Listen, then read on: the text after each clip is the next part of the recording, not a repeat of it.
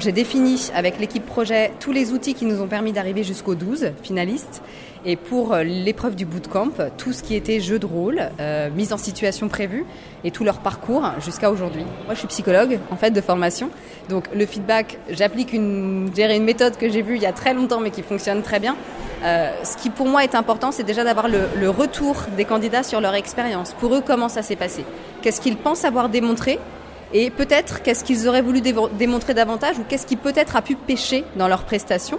Je pense que la première chose, c'est de se connaître bien. C'est-à-dire que la plupart des gens ne se connaissent pas vraiment. Et c'est d'ailleurs ce que nous disent certains candidats. Ils ont découvert dans cette expérience-là euh, quelles étaient leurs forces ou ce sur quoi ils pouvaient compter. Christophe apporte la vision stratégique de développement du groupe, c'est évident, mais il a cette double compétence d'avoir à la fois la vision stratégique et une déclinaison opérationnelle concrète. Il se satisfera jamais du concept pur, il lui faut aussi l'aspect concret des choses.